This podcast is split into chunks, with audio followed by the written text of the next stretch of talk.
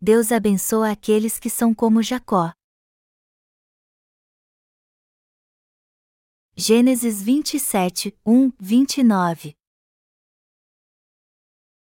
Tendo-se envelhecido Isaque e já não podendo ver, porque os olhos se lhe enfraqueciam, chamou a Esaú, seu filho mais velho, e lhe disse: Meu filho.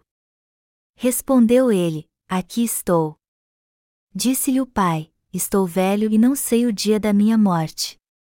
Agora, pois, toma as tuas armas, a tua aljava e o teu arco, sai ao campo, e apanha para mim alguma caça, e faze-me uma comida saborosa, como eu aprecio, e traze-ma, para que eu coma e te abençoe antes que eu morra. Rebeca esteve escutando enquanto Isaac falava com Esaú, seu filho. E foi-se Esaú ao campo para apanhar a caça e trazê-la. Então, disse Rebeca a Jacó, seu filho, ouvi teu pai falar com Esaú, teu irmão, assim: traze caça e faze-me uma comida saborosa, para que eu coma e te abençoe diante do Senhor, antes que eu morra. Agora, pois, meu filho, atende às minhas palavras com que te ordeno. Vai ao rebanho e traze-me dois bons cabritos, deles farei uma saborosa comida para teu pai, como ele aprecia, levá-las a teu pai, para que a coma e te abençoe, antes que morra. Disse Jacó a Rebeca, sua mãe, Esaú, meu irmão, é homem cabeludo, e eu, homem liso. Dar-se-á o caso de meu pai me apalpar, e passarei a seus olhos por zombador, assim, trarei sobre mim maldição e não bênção. Respondeu-lhe a mãe: Caia sobre mim essa maldição, meu filho, atende somente o que eu te digo, vai e traze-mos. Ele foi, tomou-os e os trouxe à sua mãe, que fez uma saborosa comida, como o pai dele apreciava. Depois, tomou Rebeca a melhor roupa de Esaú, seu filho mais velho, roupa que tinha consigo em casa, e vestiu a Jacó, seu filho mais novo. Com a pele dos cabritos cobriu-lhe as mãos e a lisura do pescoço. Então, entregou a Jacó, seu filho, a comida saborosa e o pão que havia preparado. Jacó foi a seu pai e disse: Meu pai. Ele respondeu: Fala. Quem és tu, meu filho? Respondeu Jacó a seu pai: Sou Esaú, teu primogênito, fiz o que me ordenaste. Levanta-te, pois, assenta-te e come da minha caça, para que me abençoes. Disse Isaque a seu filho: Como é isso que a pudeste achar tão depressa, meu filho? Ele respondeu: Porque o Senhor, teu Deus, a mandou ao meu encontro. Então, disse Isaque a Jacó: Chega-te aqui, para que eu te apalpe, meu filho, e veja se és meu filho Esaú ou não. Jacó chegou-se a Isaque, seu pai, que o apalpou e disse: A voz é de Jacó, porém as mãos são de Esaú. E não o reconheceu, porque as mãos, com efeito, estavam peludas como as de seu irmão Esaú. E o abençoou. E lhe disse: És meu filho Esaú mesmo? Ele respondeu: Eu sou. Então, disse: Chega isso para perto de mim, para que eu coma da caça de meu filho, para que eu te abençoe. Chegou-lhe, e ele comeu, trouxe-lhe também vinho, e ele bebeu. Então, lhe disse Isaque, seu pai, chega-te e dá-me um beijo, meu filho. Ele se chegou e o beijou. Então, o pai aspirou o cheiro da roupa dele, e o abençoou, e disse: Eis que o cheiro do meu filho é como o cheiro do campo, que o Senhor abençoou, Deus te dê do orvalho do céu, e da exuberância da terra, e fartura de trigo e de mosto. Sirvam-te povos, e nações te reverenciem, se Senhor de teus irmãos, e os filhos de tua mãe se encurvem a ti, maldito seja o que te amaldiçoar, e abençoado o que te abençoar. A Bíblia foi escrita para Deus nos ensinar a remissão de pecados. E este é um assunto de suma importância para o ser humano. Por isso que a Bíblia ensina como todos nós podemos receber a remissão de pecados. Ela é o único guia da salvação, o projeto para alcançá-la, seu manual. Ela trata da salvação em todos os seus aspectos. Mas por que a Bíblia fala tanto assim sobre a salvação? Porque ela usa vários eventos para nos falar sobre isso. A resposta é que as pessoas nesta terra são enganadas por Satanás de várias formas. Por isso que Deus nos ensina variadas formas de alcançarmos a salvação através de muitos eventos e nos libertar das cadeias com que o diabo nos mantém cativos. O relato abaixo aconteceu quando Isaac já não enxergava mais.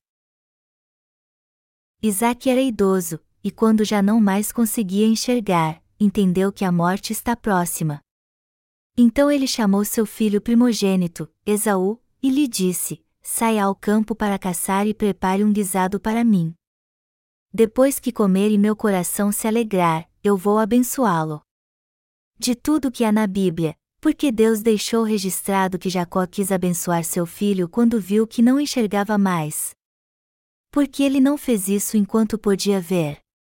Porque isso se refere à remissão dos nossos pecados. Vamos continuar analisando o texto bíblico. Quando Isaac falou com Esaú, Rebeca ouviu a conversa. Só que ela amava mais seu filho caçula do que o primogênito. Então, ao ouvir o que Isaac disse a Esaú, ela foi correndo chamar Jacó e lhe disse: Vá até o rebanho e me traga dois bons cabritos. Mas ele perguntou à sua mãe: O que a senhora vai fazer com eles? No que ela respondeu: seu pai disse a seu irmão para sair à caça e preparar seu prato favorito. Disse também que depois de comê-lo vai dar a ele a sua derradeira bênção. Então Jacó disse à sua mãe: Tudo o que tenho a fazer é buscar dois cabritos? E ela disse: Sim, faça o que estou mandando. Então Jacó respondeu: Está bem então. Depois de conversar com sua mãe, Jacó foi até rebanho e pegou dois bons cabritos. Rebeca os matou, tirou sua pele e cozinhou sua carne. E já que conhecia muito bem o gosto do seu marido, ela preparou seu prato favorito para que Jacó desse a ele. Tudo isso aconteceu enquanto Esaú estava caçando no campo. Esaú pegou seu arco e sua lança, vestiu o casaco, cingiu os lombos, calçou os pés para a caçada e saiu para o campo. Mas antes de ele voltar, sua mãe preparou um guisado e disse a Jacó: Meu filho amado, leve isso para seu pai. Diga a ele que você é Esaú e receba a sua bênção. Mas Jacó disse à sua mãe: Meu irmão é peludo, mas a minha pele é lisa. Se eu fingir que sou Esaú, logo serei descoberto e, ao invés de ser abençoado, serei amaldiçoado.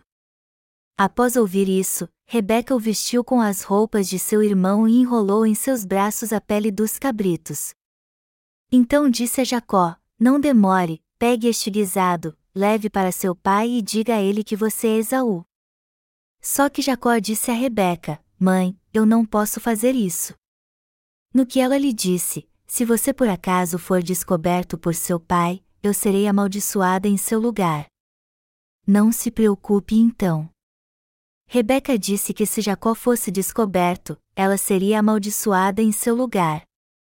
Ele então não precisava ficar com medo de fazer o que sua mãe lhe mandou, ainda mais depois que ela lhe garantiu isso. Depois de ouvir tudo isso de sua mãe, Jacó foi até seu pai com muita segurança e lhe disse: Querido pai, como o senhor está se sentindo? Eu sou Esaú, seu primogênito. Eu saí para caçar, como o Senhor me disse, e preparei seu prato favorito com a caça. Se assente para comer este guisado agora, alegre seu coração e me dê sua bênção. Mas Isaac lhe perguntou: Como pode você ter voltado da caça tão rápido? No que Jacó respondeu: Deus a colocou em minhas mãos.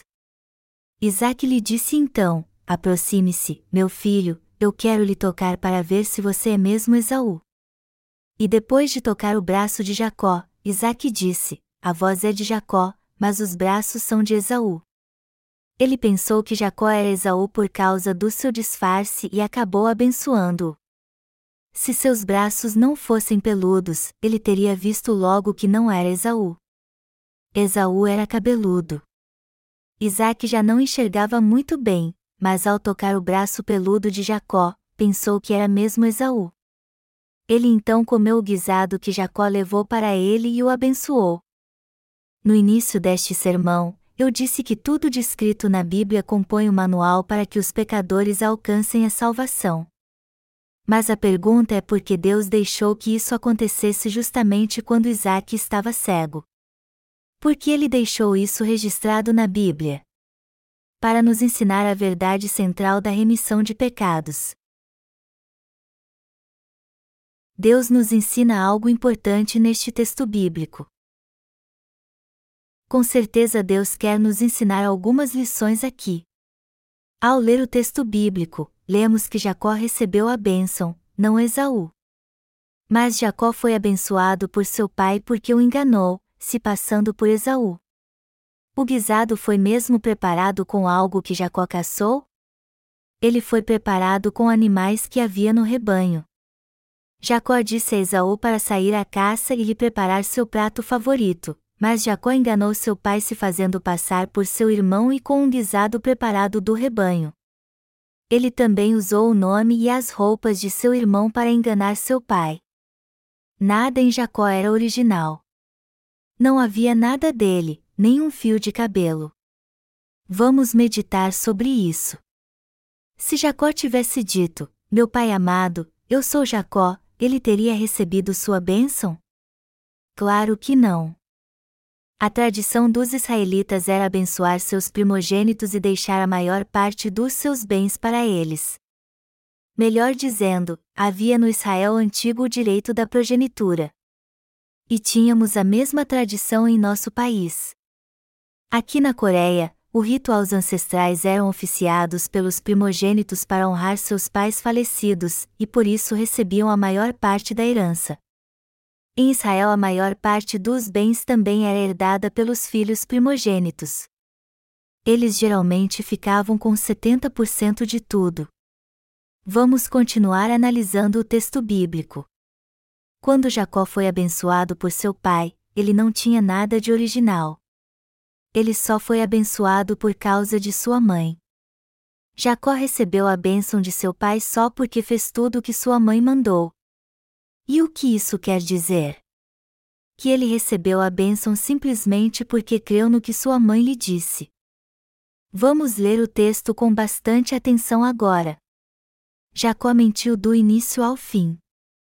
Ele disse ao seu pai: Eu sou Esaú, seu primogênito, quando ele lhe perguntou: Você é Esaú? Jacó era mesmo um mentiroso. Você mentiria tanto assim ao seu pai? Mas o que a Bíblia diz a respeito disso?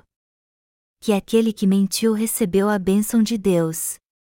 Foi isso o que aconteceu, segundo nos diz a Bíblia.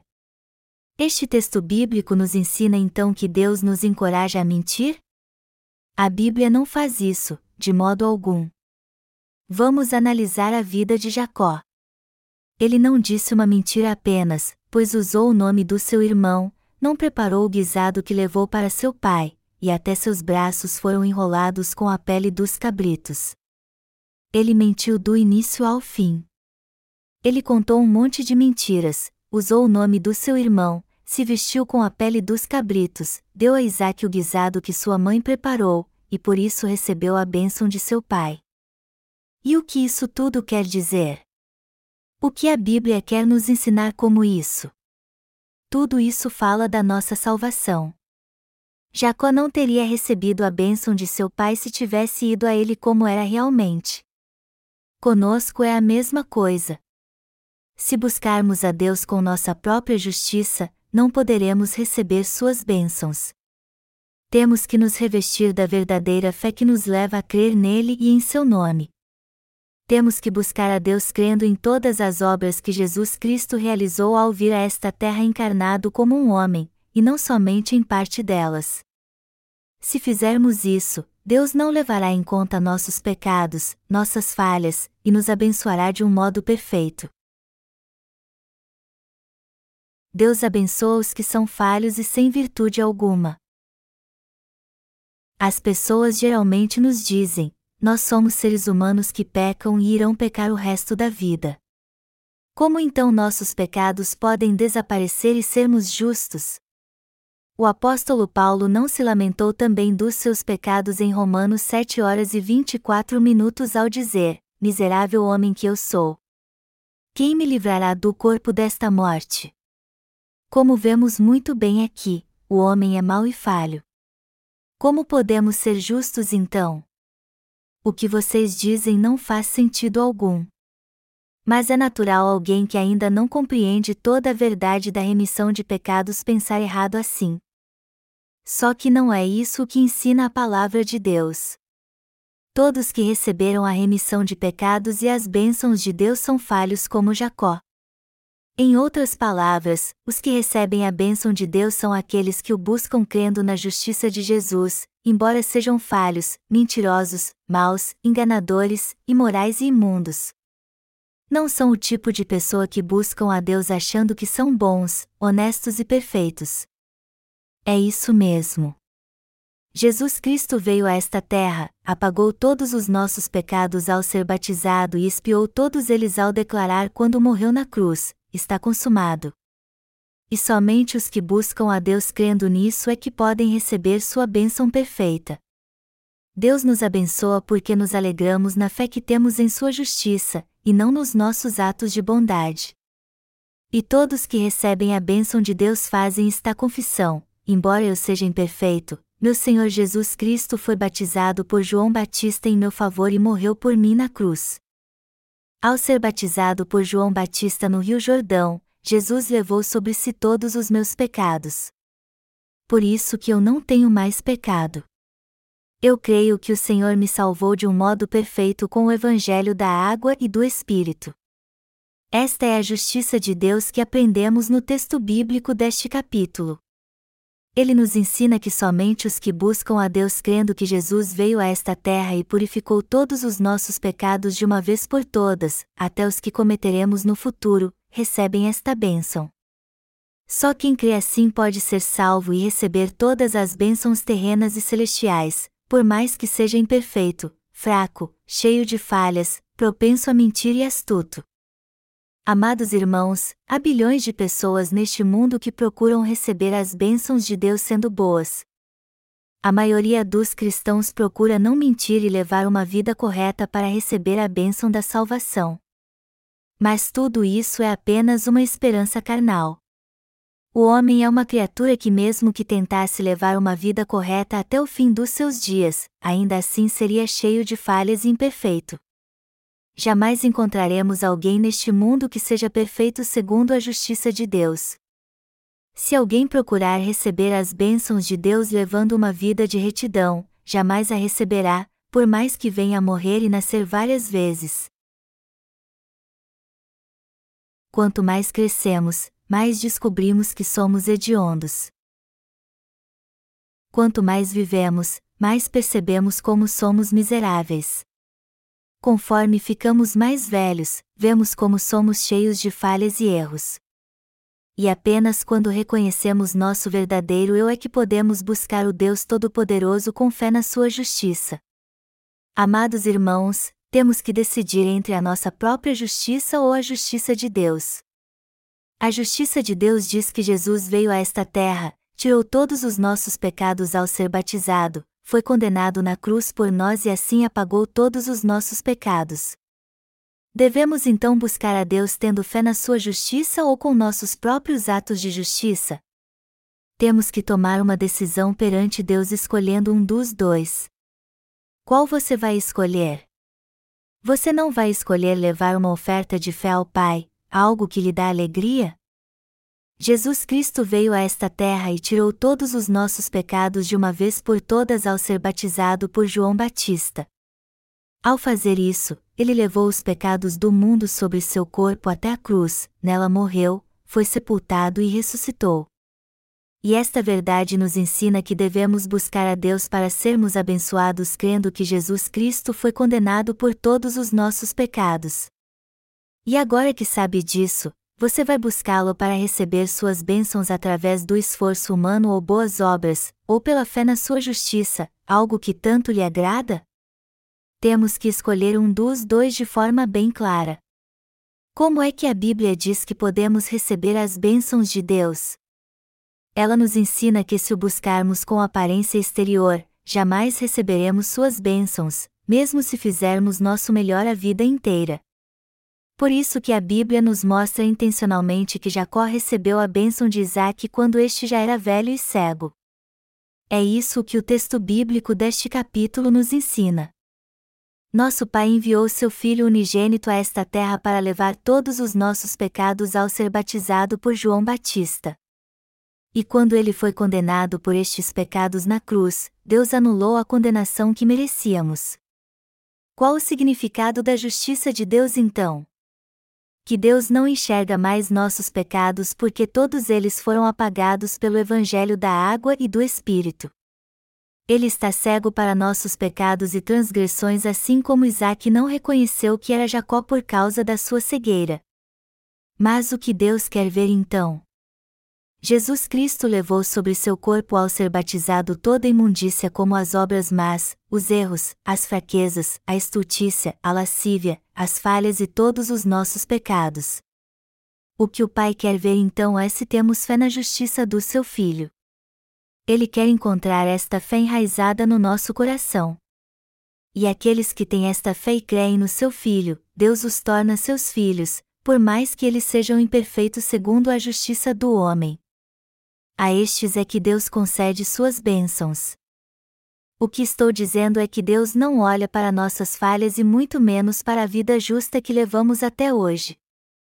Se ele se preocupasse em olhar para nossa vida justa e de retidão, o que seria de nós? Por acaso ele nos abençoaria, já que pecamos todos os dias? Claro que não. Se Deus olhasse nossas atitudes, ele certamente nos castigaria com seu chicote. Se ele gravasse com uma câmera todos os detalhes da nossa vida, veríamos que ele tem muitos motivos para usar seu chicote e nos castigar, porque não há nada de bom em nós. Pense nisso por um momento. Você já fez algo muito errado? Com certeza temos nossas falhas. Temos inveja quando vemos alguém prosperando e desejamos que esta pessoa passe por lutas. O ser humano é assim. Isso é algo que não precisamos entrar em detalhes, pois sabemos muito bem. É isso mesmo. O ser humano é imperfeito aos olhos de Deus. Assim como Jacó recebeu a bênção enganando seu pai e seu irmão, vemos que não há nenhuma justiça em nós. O homem jamais será perfeito em suas ações. Fazemos mais o que é errado do que é certo. Na verdade, somos como Jacó perante Deus. Mas quem recebeu as bênçãos celestiais foi Jacó. E é justamente este evangelho que Deus nos revela na Bíblia. Se alguém quiser receber as bênçãos de Deus segundo seus próprios conceitos, ele será amaldiçoado, e aqueles que querem entrar no céu pela sua própria justiça irão para o inferno. Quem então receberá a bênção de entrar no céu? Justamente os que reconhecem que são seres imperfeitos, ouvem com atenção a palavra da remissão de pecados pregada na Igreja de Deus e creem nela de todo o coração vis criminosos irão para o céu. Muitos que são vis neste mundo por causa das suas obras malignas irão para o céu. Quando Jesus foi condenado, dois ladrões foram crucificados ao seu lado. A pena da crucificação só era aplicada aos piores criminosos daquela época. E embora Jesus não tenha cometido nenhum pecado, ele foi condenado à crucificação porque havia tirado todos os nossos pecados quando foi batizado. Mas os ladrões que estavam ao seu lado de fato eram os bandidos mais sórdidos da nação. Mas eles foram salvos por Jesus porque tiveram a fé correta. O que aconteceu quando o Senhor estava na corte de Pilatos? Havia em Israel uma festa chamada Páscoa, e era tradição soltar um criminoso neste dia, como a anistia que é dada no dia da independência da Coreia. No entanto, como Jesus foi acusado de alta traição, o povo judeu escolheu libertar Barrabás e crucificar Jesus. E o que isso quer dizer? Que Deus salvou a mim e a você que éramos como Barrabás, um dos criminosos mais violentos daqueles dias. É isso mesmo. Aqueles que buscam as bênçãos celestiais de Deus procurando levar uma vida justa e de retidão nunca irão recebê-las. Esse tipo de gente diz assim, querendo parecer santas, já que sou justo e reto, Deus me dará sua bênção. Eu mereço receber suas bênçãos. Mas quem pensa assim está totalmente enganado. E o que a palavra de Deus nos ensina é algo muito diferente.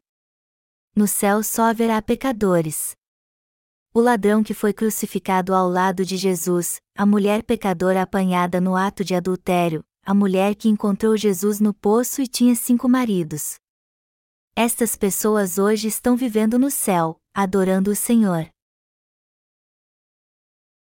Homens e mulheres famosos que tiveram uma vida de piedade nesta terra devem estar no inferno agora. Que tipo de gente vai para o inferno? É possível que estejam lá quem foi famoso nesta terra por praticar a piedade e procuraram levar aqui uma vida de retidão. São estes que estão no inferno.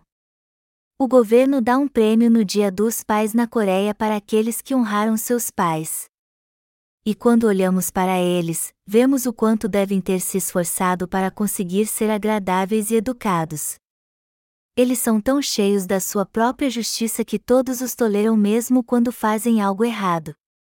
No entanto, as outras pessoas precisam ter paciência e suportar a crítica dos outros. Alguns demonstram até ter muita personalidade. Mas o que a Bíblia diz a respeito dessas pessoas, ela as descreve como hipócritas e que no fim todas irão para o inferno. Amados irmãos, vocês precisam entender uma coisa: pessoas como Esaú estão no inferno, enquanto que pessoas falsas e astutas como Jacó estão no céu. Por isso que a palavra de Deus é totalmente contrária ao bom senso e à razão humanos. E por que você acha que é assim? Porque o céu não é um lugar onde o homem, que é uma criatura, pode entrar pelo seu próprio esforço. Só aqueles que creem na justiça de Deus podem receber sua graça e ter o direito de viver no céu. Queridos irmãos, pensem nisso. Vocês por acaso receberam a remissão de pecados porque tinham uma vida justa? Claro que não. O ser humano, na sua essência, jamais pode ser justo. Como disse o Senhor Jesus, a natureza humana é composta de doze pecados como os maus pensamentos, a ira, a loucura, a lascívia, a prostituição que estão ao seu redor a todo momento. Esta é a verdadeira natureza do homem. Há pessoas neste mundo que dizem assim: o primogênito é sempre a ovelha negra da família, mas o segundo é tão justo que quase não vemos defeito nele. Seria muito melhor se o segundo fosse o primogênito. Mas isso não é verdade. Se olharmos mais a fundo, não há diferença na natureza humana. Alguém pode até dizer que é justo porque consegue demonstrar muita paciência, mas se olharmos dentro dele, veremos que ele também tem os doze tipos de pecado em seu coração. E por que você acha que é assim? Porque todos são descendentes de Adão, o primeiro homem, aquele que cometeu o pecado original. Embora a disposição natural de todos seja a mesma, só aqueles que têm a perfeita fé em Jesus e sabem que não possuem nada do que se exaltar podem entrar no céu. Os que fazem parte do povo de Deus são aqueles que têm fé na verdade de que Jesus Cristo veio a esta terra e nos salvou ao levar todos os pecados do mundo ao ser batizado morrendo na cruz por nós. Mas eu tenho certeza que há pessoas que pensam assim: essa igreja é estranha.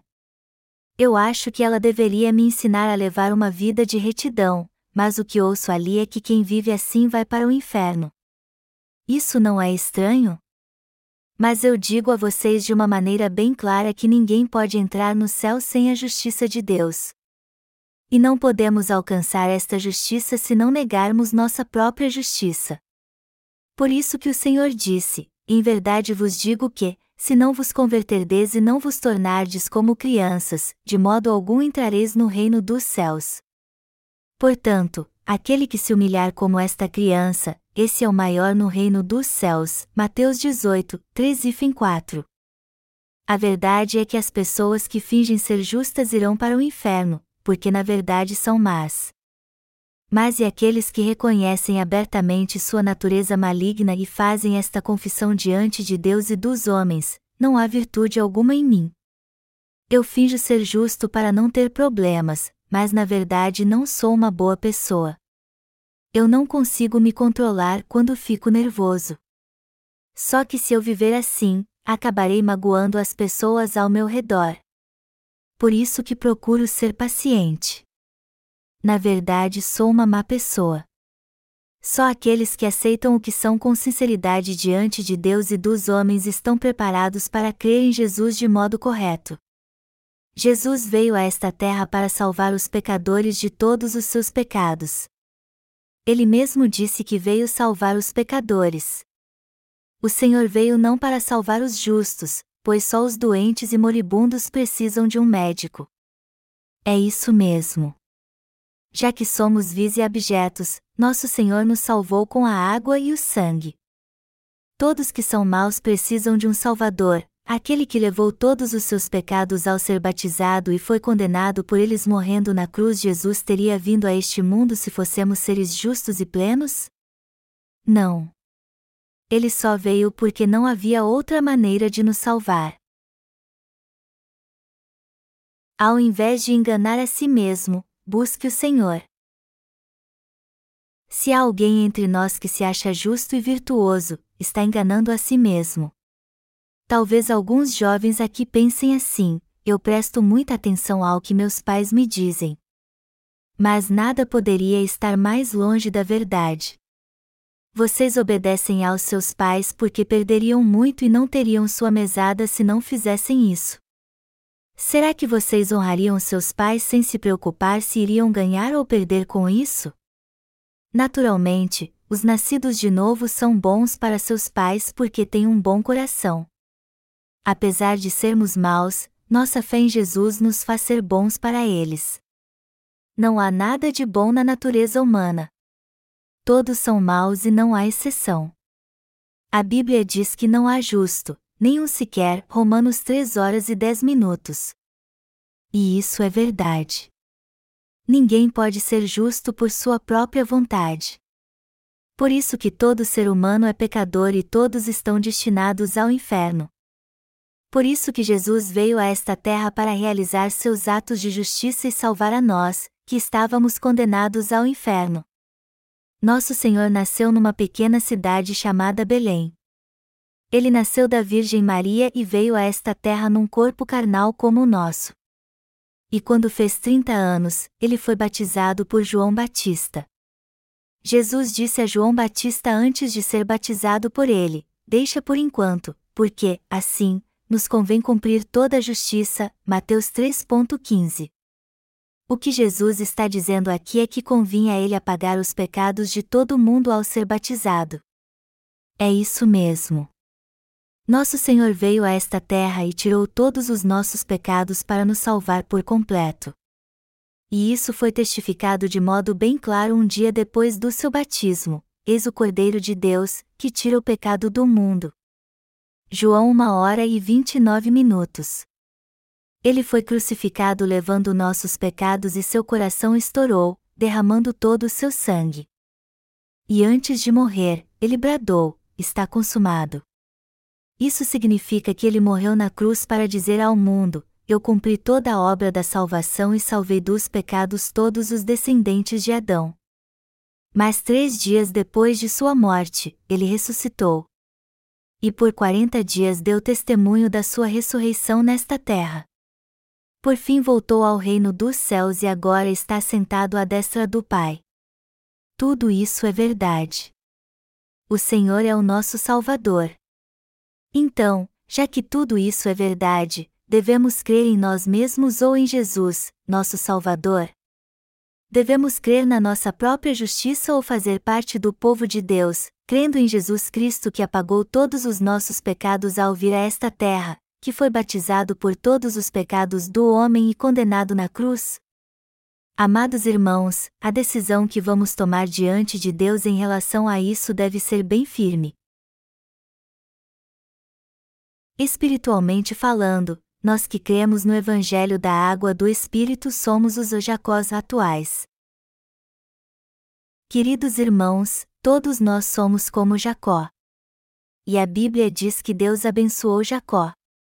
E para fazer isso, Deus lutou com ele a noite toda. Jacó era alguém que jamais poderia receber a bênção de Deus, nem com o melhor que havia em si. Ele só pôde receber a bênção de Deus porque quis abençoá-lo. Depois disse a ele que jamais seria chamado Jacó, e que seu nome a partir de então seria Israel. A palavra Israel significa literalmente Deus prevalece, pois Jacó lutou com Deus e prevaleceu também significa aquele que foi abençoado por Deus, ou seja, que recebeu sua bênção. Todos nós somos Jacós. Meu temperamento é muito parecido com o de Jacó. Apesar de sermos muito diferentes por dentro, se você olhar atentamente verá que todos nós somos como Jacó. Deus amou Jacó, não Esaú. Deus não gosta de pessoas como Esaú, que confiam em suas próprias forças e não nele e ele jamais abençoará essas pessoas. No entanto, ele gosta dos que são como Jacó, que confiam nele e dizem: Eu preciso desesperadamente da bênção de Deus, pois sabem que não há nada de bom em si. Deus abençoa pessoas assim e através delas cumpre seu desejo de abençoar a todos neste mundo.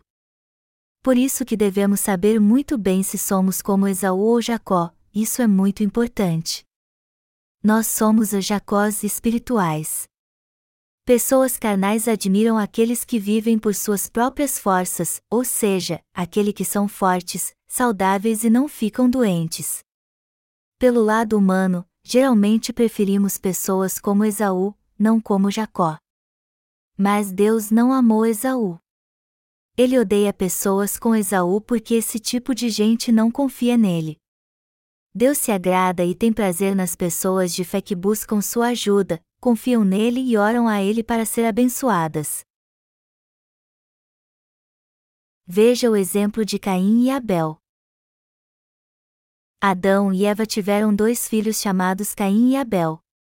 E quando eles cresceram, seus pais os ensinaram a oferecer sacrifício a Deus. Abel então ofereceu um sacrifício dos primogênitos do seu rebanho, e Caim ofereceu o fruto da terra. O Senhor Deus recebeu a oferta de Abel, mas rejeitou Caim e sua oferta. Mas por que ele fez isso? Porque ele só aceita a fé na justiça do Cordeiro. Caim foi alguém que não conseguiu lidar com a rejeição de Deus.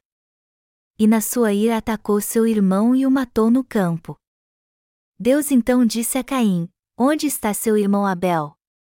No que Caim respondeu: Eu não sei.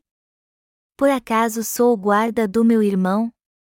Até aquele momento Caim achava que era justo, uma boa pessoa.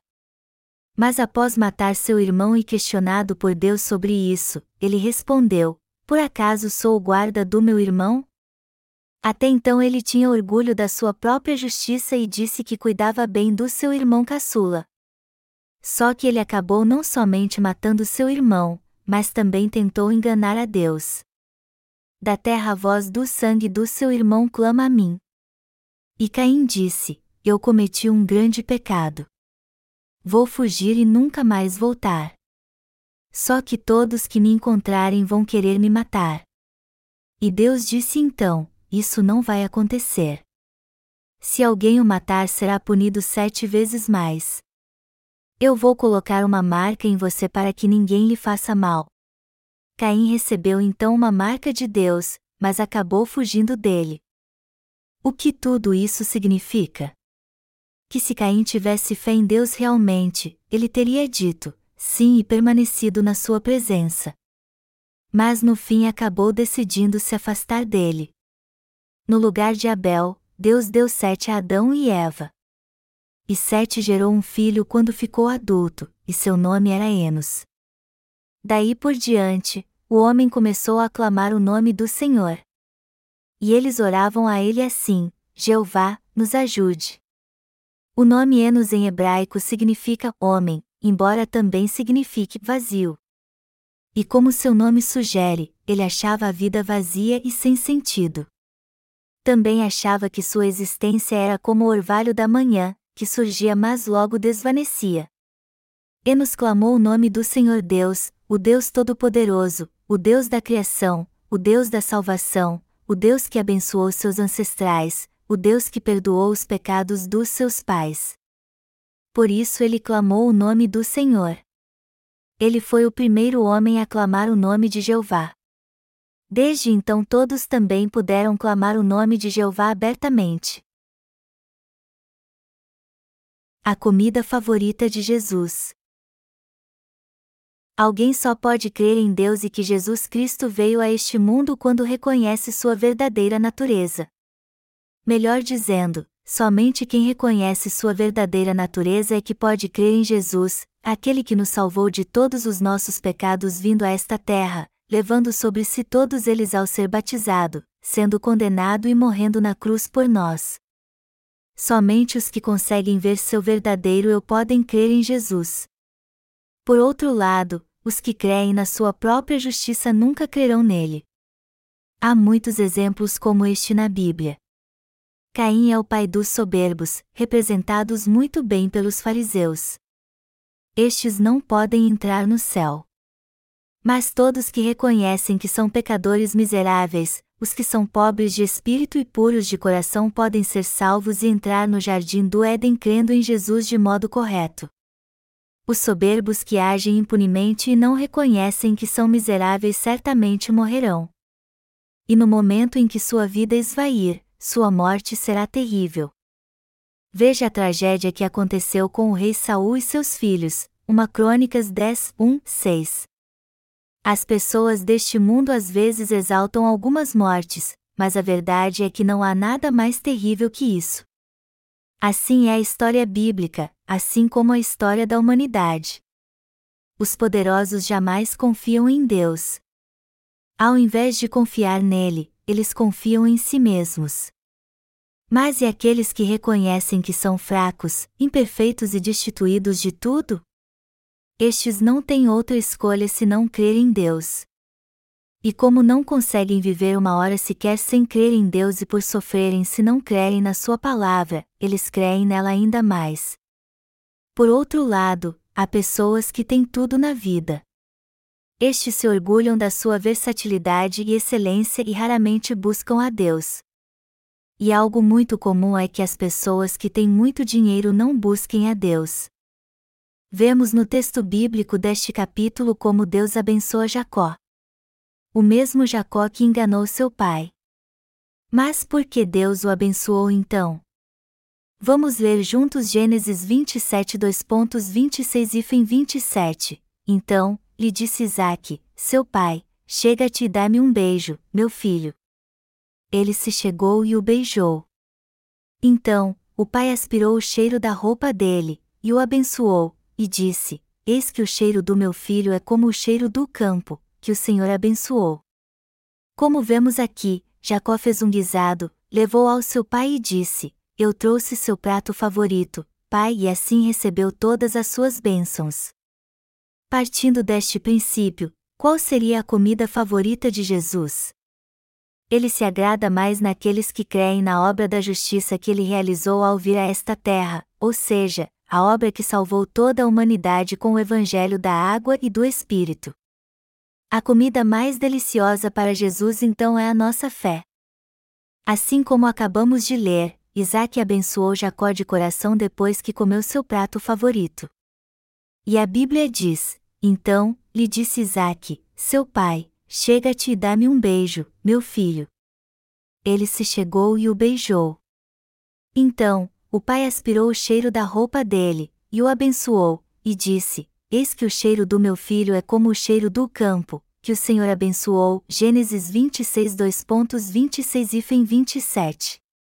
Está escrito aqui que Isaac sentiu o cheiro da roupa que Jacó usava e o abençoou, pois ele cheirava como Esaú. Mas o que este texto quer dizer realmente?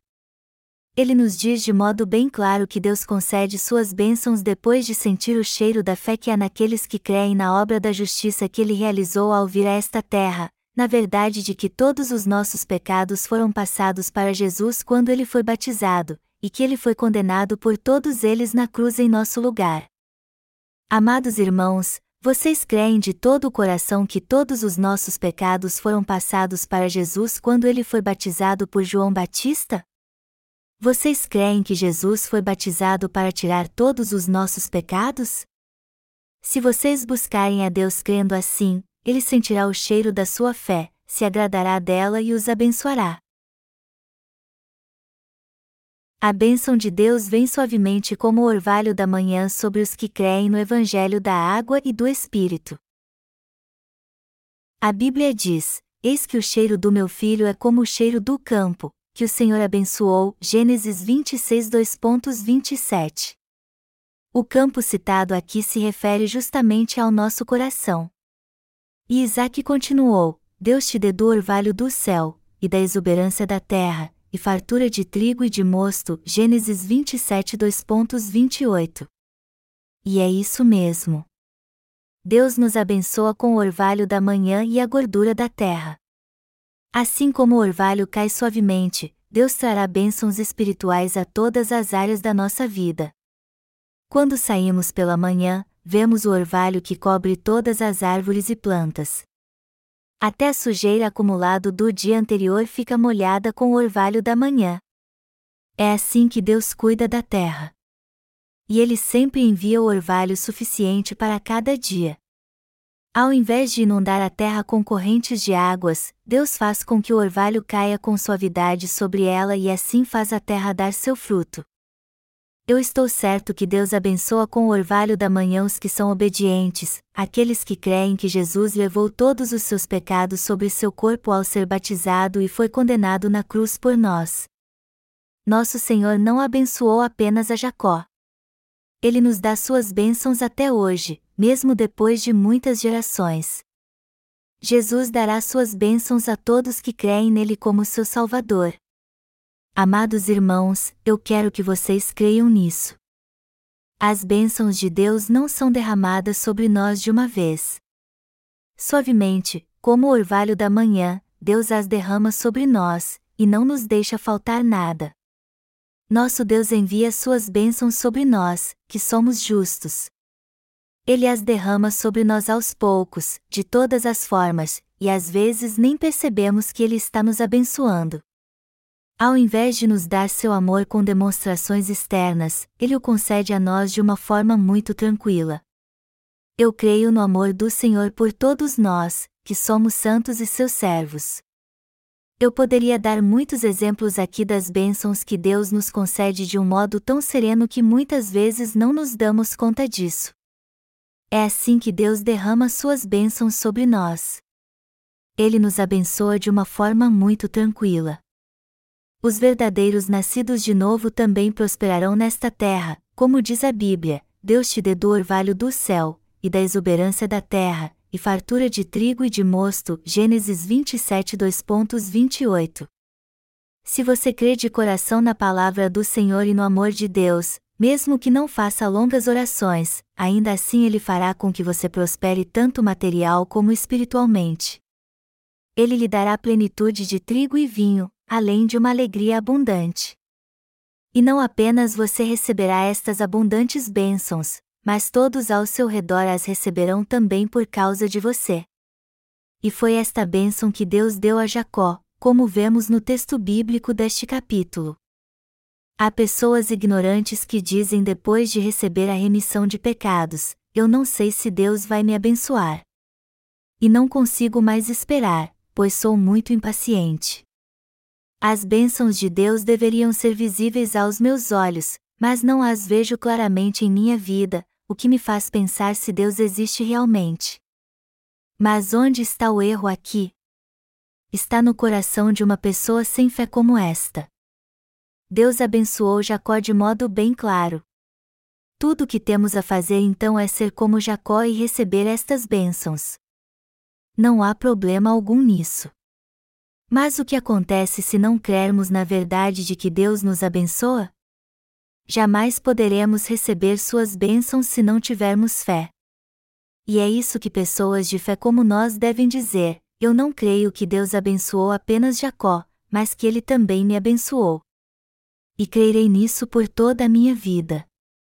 É esta fé em Deus que devemos professar. E se você fizer isso pela fé, as bênçãos de Deus virão sobre sua vida como orvalho suavemente toda a manhã. E este orvalho que virá sobre você alcançará todos ao seu redor. Mas se você não tem fé para receber as bênçãos como o orvalho da manhã, ele virá sobre outros e seu vaso ficará vazio. Precisamos ter fé que Deus abençoou a nós que fomos salvos. Eu quero que todos vocês creiam nisso. Se fizermos isso pela fé, nossa vida será repleta das bênçãos celestiais de Deus. Apesar de sermos fracos e imperfeitos, Deus nos ama de uma forma muito calma e resoluta e Ele está entre nós. Ele é o Todo-Poderoso que nos deu a salvação. Por mais que a figueira não dê o seu fruto, a videira não floresça e não haja gado no campo, nos alegraremos no Deus da nossa salvação porque Ele ama a todos nós, os salvos. Nosso Deus nos disse que se alegra em nós. Queridos irmãos, a Bíblia nos ensina algo: o Senhor, teu Deus, está no meio de ti, poderoso para salvar-te, ele se deleitará em ti com alegria, renovar-te-á no seu amor, regozijar-se-á em ti com júbilo. Sofonias 3 horas e 17 minutos. Deus ama todos que foram salvos crendo em Jesus. Mas alguns são impacientes como crianças e reclamam assim, porque ele só se preocupa com os outros. Ele deveria me abençoar também e acabam saindo da presença do Senhor, porque não praticam a paciência e Senhor nos abençoou realmente. Ele nos abençoou e sempre nos abençoará. E tudo o que devemos fazer é esperar com paciência e fé. Temos que exercitar nossa paciência e fé para recebermos suas bênçãos. Por que você não crê? Você não foi salvo? Por que você não crê então? O Senhor veio a esta terra e entregou seu corpo em sacrifício para nos salvar de uma vez mas nos disse que nos daria um presente muito maior que a salvação. Sim, é verdade. Jesus, que nos salvou entregando sua vida, nos dará uma bênção ainda maior que essa. Ele nos dará a gordura da terra. Por que não podemos esperar por isso então? Por não podemos crer nisso? Se você foi salvo realmente, espere com paciência exercitando a fé da salvação. Espere para que Deus faça a obra na sua vida, como a criança desmamada no colo de sua mãe que olha para seu rosto calmamente. Salmos 131, 2. O Senhor com certeza nos dará sua bênção no tempo certo. Nós que cremos na justiça de Deus somos espiritualmente alegres. Nosso Deus nos deu muitos frutos, espirituais e materiais. Por isso que ele nos diz: Deus te dê do orvalho do céu, e da exuberância da terra, e fartura de trigo e de mosto. Gênesis 27 2.28. O mosto aqui, ou vinho, significa alegria. Deus é pleno de alegria, e por isso nos dá a verdadeira alegria. E de fato muitas coisas alegres acontecem em nossa vida. Embora nossa fé não seja muito grande, podemos receber as bênçãos de Deus se ela for pelo menos do tamanho de um grão de mostarda. O que mais poderia nos alegrar mais do que isso? Vemos no texto bíblico deste capítulo como Deus abençoou Jacó. E isso quer dizer que ele também concede as mesmas bênçãos àqueles que receberam a salvação. E a oração abençoadora de Isaac continua: Sirvam-te povos, e nações te reverenciem, se senhor de teus irmãos, e os filhos de tua mãe se encurvem a ti, maldito seja o que te amaldiçoar, e abençoado o que te abençoar. Gênesis 27 2.29 Eu tenho certeza que Deus dará suas bênçãos aos santos que receberam a remissão de pecados. Também abençoará os que nos abençoarem, e amaldiçoará os que nos amaldiçoarem. Ao longo da nossa vida encontramos pessoas que nos ajudam sem esperar nada em troca e isso certamente é obra de alguém que merece ser abençoado. Na verdade, os que as pessoas fazem de bom para nós também estão fazendo para o próprio Deus. Nós oramos as pessoas que são abençoadas assim. Eu mesmo reconheço minhas falhas, mas sei que sou importante. E embora as pessoas falem mal de mim, eu não tenho medo. Embora eu não tenha muita força, mas ainda jogo bem futebol hoje em dia. Deus é tão poderoso que pode mover sua mão e trazer uma tempestade devastadora a este mundo. E eu sei que Ele me ama, me protege e me concede suas bênçãos. Amados irmãos, apesar de sermos fracos neste mundo, somos o povo especial de Deus que recebe suas bênçãos. E isso não é algo que pastor de qualquer igreja pode conceder. Só podemos receber esta bênção se o Deus Todo-Poderoso nos concedê-la. Temos que ser gratos a Deus e crer fielmente em Sua palavra. Os que recebem a bênção da salvação. Encontramos na palavra de Deus um exemplo de um homem que recebeu esta bênção. Vamos ler agora Romanos 4, 1, 2, que, pois, diremos ter alcançado Abraão, nosso pai segundo a carne? Porque, se Abraão foi justificado por obras, tem de que se gloriar, porém não diante de Deus. Como eu disse antes, Abraão tinha alguma coisa do que se exaltar perante Deus? Não, não tinha. Na verdade, ele entregou sua esposa para salvar sua vida. E isso foi algo terrível. Depois que Abraão saiu da sua terra, um rei gentil cobiçou sua esposa, e para preservar sua vida, ele disse que ela era sua irmã. Abraão disse a Sara: Você é muito bonita, e se eu disser ao rei que você é minha irmã, ele vai me matar e tomá-la para si. E Sara disse: Eu farei o que você me disser. Algum tempo depois, alguns homens daquela terra apontaram para Sara e perguntaram a Abraão: Quem é aquela mulher? No que Abraão respondeu: é minha irmã. No que eles perguntaram, vocês por acaso não são casados, são? E Abraão respondeu, claro que não. Vocês não entenderam o que eu disse?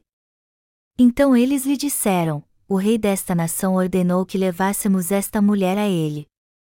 Entregue-a a nós. E ao se despedir de Sara, Abraão deve ter dito a ela: Minha querida irmã, vai e seja feliz, Cuide-se e saiba que meu coração está muito triste. Amados irmãos, imaginem a situação. Abraão era mesmo um homem muito falho e injusto. Ele entregou sua esposa para salvar sua vida. E não foi ele apenas que teve uma atitude tão vergonhosa, pois seu filho fez a mesma coisa. Entregar a própria esposa para salvar o pescoço é algo vergonhoso. Por isso que Abraão, como ser humano, não tinha nada do que se exaltar perante Deus. Romanos 4, 3 e 5 continua dizendo: Pois que diz a Escritura? Abraão creu em Deus, e isso lhe foi imputado para a justiça. Ora, ao que trabalha, o salário não é considerado como favor, e sim como dívida. Mas, ao que não trabalha, porém crê naquele que justifica o ímpio, a sua fé lhe é atribuída como justiça. Amados irmãos, o que Deus está dizendo aqui é como podemos ser justos perante Ele. Como podemos ser filhos de Deus? Como podemos receber dele a remissão de pecados? Confiando em nossas boas obras? Ou será que é pela fé na palavra de Deus? Podemos ser filhos de Deus crendo de coração que Jesus veio a esta terra, tirou todos os pecados do homem ao ser batizado no Rio Jordão, e foi condenado por nós na cruz por eles? Ou nos tornamos filho de Deus fazendo boas obras e pelo nosso próprio esforço? É sobre isso que Deus está falando conosco aqui. Romanos 4 horas e 5 minutos diz: Mas, ao que não trabalha, porém crê naquele que justifica o ímpio, a sua fé lhe é atribuída como justiça. É isso mesmo. Deus justifica o ímpio e disse que reputa por justiça a fé dos que creem na Sua palavra. Isso quer dizer então que Deus torna seus filhos os que creem na Sua palavra e lhes diz: Sua fé está correta, e por isso vocês podem ser aceitos agora. Vocês creem em meu filho. Creem que todos os seus pecados foram passados para ele quando foi batizado no Rio Jordão? Sim, cremos cremos que Jesus tirou todos os nossos pecados. Vocês também creem que meu filho levou todos os seus pecados sobre seu corpo e foi condenado na cruz em seu lugar? Sim, cremos nisso também. E Deus diz então: Vocês foram aprovados e agora são meus filhos. vocês também são justos e receberão todas as bênçãos que dei a Jacó. Eu vou perguntar mais uma vez: vocês creem na palavra de Deus ou sua fé os leva a crer somente nas circunstâncias? A verdadeira fé é aquela que nos leva a crer na palavra de Deus. A Bíblia diz: ora, ao que trabalha, o salário não é considerado como favor, e sim como dívida. Mas, ao que não trabalha, porém crê naquele que justifica o ímpio, a sua fé lhe é atribuída como justiça. Romanos 4, 4 e 5. Há alguém que recompensa sua obra por mais que você não trabalhe. E este alguém é o próprio Deus. Será que podemos encontrar alguém assim entre todos os seres humanos? Deus faz de nós seus filhos quando cremos nele, por mais que não mereçamos isso. Basta apenas crermos na palavra da verdade para recebermos todas as suas bênçãos. E uma delas é o direito de gozarmos de tudo o que há no reino dos céus. Nós fomos salvos crendo na justiça de Deus. Salário é algo que alguém recebe como pagamento por seu trabalho. Mas se alguém não trabalha e ainda assim recebe um salário, isso é dado a ele gratuitamente. E não é assim que age nosso Deus? Já que não temos a mínima condição de levar uma vida de retidão perante Ele, a única coisa que temos a fazer é crer no Evangelho da água e do Espírito, ou seja, a água e o Espírito com os quais Jesus nos salvou. E é por esta fé que Deus torna os crentes justos e perfeitos. Só pela fé podemos receber a bênção de sermos justos. Então podemos dizer que isso é um prêmio, pois não fizemos nada para recebê-la, mas ela nos foi dada de graça. É isso mesmo. A salvação que recebemos não pode ser comprada. Lemos na primeira epístola de Pedro, sabendo que não foi mediante coisas corruptíveis, como prata ou ouro, que fostes resgatados do vosso fútil procedimento que vossos pais vos legaram. 1 Pedro 1 hora e 18 minutos.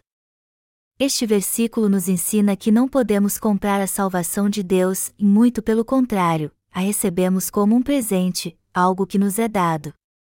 Há um ditado na Coreia que diz: Você vai ficar careca se espera receber algo de graça. Mas não há problema algum em ficar careca e se contentar com isso em seu coração. E os que não têm cabelo em seu coração é que estão mais propensos a se tornar filhos de Deus. Mas aqueles que têm muito cabelo no coração, ou seja, são cheios da sua própria justiça e equidade estão propensos a ser amaldiçoados. Apesar de sermos falhos e imperfeitos, Deus nos considera justos. E por que você acha que ele age assim? Por mais que sejamos falhos, Deus nos considera justos sem nenhum pecado no Evangelho do Senhor porque seu Filho Jesus tirou todos os nossos pecados e temos fé nele. É justamente este o segredo do Evangelho da água e do Espírito do Senhor. Deus diz àqueles que acham que suas obras são muito justas: por mais que vocês tenham levado uma vida muito justa até agora, vocês não passam de filhos do diabo. Então, se você quer mesmo a bênção de Deus, você tem que crer somente no Senhor, e não nas suas obras. A fé vem primeiro. Mas se quiser ser amaldiçoado por Deus, tudo o que você tem a fazer é continuar tentando conseguir tudo com seu próprio esforço. Por exemplo, enquanto todos chegam 5 da manhã para a reunião de oração, você decide chegar às duas para orar mais. E antes do café da manhã você ainda está orando. Você só vive orando, como se tudo dependesse disso. Mas nosso Deus lhe dirá: seu filho do diabo. Aparte-se de mim, e lhe mandará para o inferno. Deus se agrada daqueles que gostam muito de receber brindes, pois ele é cheio de graça. O que estou dizendo é que Deus se agrada em ser misericordioso conosco. Ele nos tornou justos sendo misericordioso conosco, pois éramos ímpios, e nos salvou de uma vez. Eu sou muito grato a Deus pela sua justiça e providência. E a Bíblia diz ainda: e é assim também que Davi declara ser bem-aventurado o homem a quem Deus atribui justiça, independentemente de obras, Bem-aventurados aqueles cujas iniquidades são perdoadas, e cujos pecados são cobertos, bem-aventurado o homem a quem o Senhor jamais imputará pecado. Romanos 4, 6 e fim 8. Amados irmãos, vocês já receberam a remissão de pecados? E todos os pecados que vocês cometerão no futuro já foram passados para ele também? As maldades mencionadas no texto acima são nossos atos pecaminosos. Mas todos estes pecados não foram cobertos também? Amados irmãos, nós precisamos de Jesus Cristo. Aliás, precisamos não somente dele, mas da obra da justiça que ele realizou, ou seja, ser batizado e morrer na cruz. Foi por causa desta obra da justiça que Jesus realizou que todos os nossos pecados foram cobertos. Na verdade, não temos mais nenhum pecado porque Jesus tirou todos eles e foi condenado por eles. Enquanto Jesus existir, não teremos mais pecado. Fomos abençoados abundantemente para sempre ao recebermos a remissão de pecados. Por acaso o Senhor diz que ainda temos pecado hoje? Não, não diz. Ele nos reconhece como justos e, por isso, nos concede suas bênçãos celestiais. Quem são as pessoas mais felizes deste mundo? Aqueles que receberam de Deus a remissão de pecados, porque também receberam suas bênçãos devido a isso. Deus derrama suas bênçãos sobre aqueles que receberam a remissão de pecados. Por isso que Davi cantou: Bem-aventurados aqueles cujas iniquidades são perdoadas e cujos pecados são cobertos. Alguns nascidos de novo podem até pensar assim: eu só vou ficar feliz se ganhar muito bem, mas a verdade é que Deus já lhes abençoou. Ele já abençoou todos que possuem a verdadeira fé e confessam: eu recebi as bênçãos de Deus porque creio nele.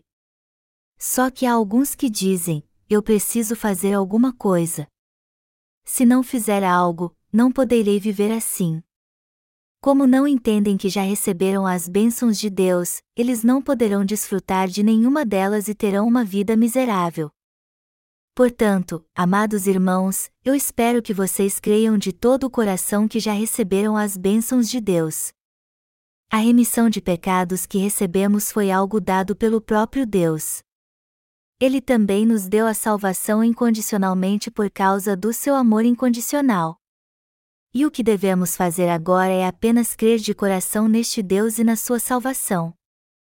Não precisamos fazer mais nada. A fé é tudo. A única coisa que devemos fazer é amar a palavra de Deus de coração, crer nela e esperar com paciência. Se fizermos isso, Deus nos abençoará em tudo o que fizermos. Você tem fé em Jesus? Se sua fé for pequena como um grão de mostarda, Jeová encherá sua vida de bênçãos, como o orvalho da manhã e a gordura da terra. Quanto tempo então teremos que esperar por estas bênçãos com fé? Deus disse: Bem-aventurado o homem que suporta, com perseverança, a provação, e porque, depois de ter sido aprovado, receberá a coroa da vida, a qual o Senhor prometeu aos que o amam. Tiago, uma hora e doze minutos. Isso quer dizer que Deus sempre nos prova. Ele nos prova para ver se cremos mesmo nele, e não em nós mesmos ou naquilo que está ao nosso redor. Os que creem no Senhor Deus e esperam o seu agir são provados antes de receber suas bênçãos. Mas é claro que se não passarmos na prova, isso não significa que seremos destruídos eternamente. Deus esperará que aqueles que não têm certeza das suas bênçãos tenham fé e as guardará para lhes concedê-las quando eles tiverem a verdadeira fé. Será que você não está sendo provado por Deus agora? Creia, mesmo que seus olhos não estejam vendo nada. Viva pela fé, embora a situação não lhe traga nenhuma esperança. O Senhor com certeza abençoará sua igreja e trará sobre seus servos e irmãos na fé bênçãos como o orvalho da manhã. Eu oro para que Deus traga suas abundantes bênçãos sobre todos vocês, sobre a família dos santos e aos seus servos.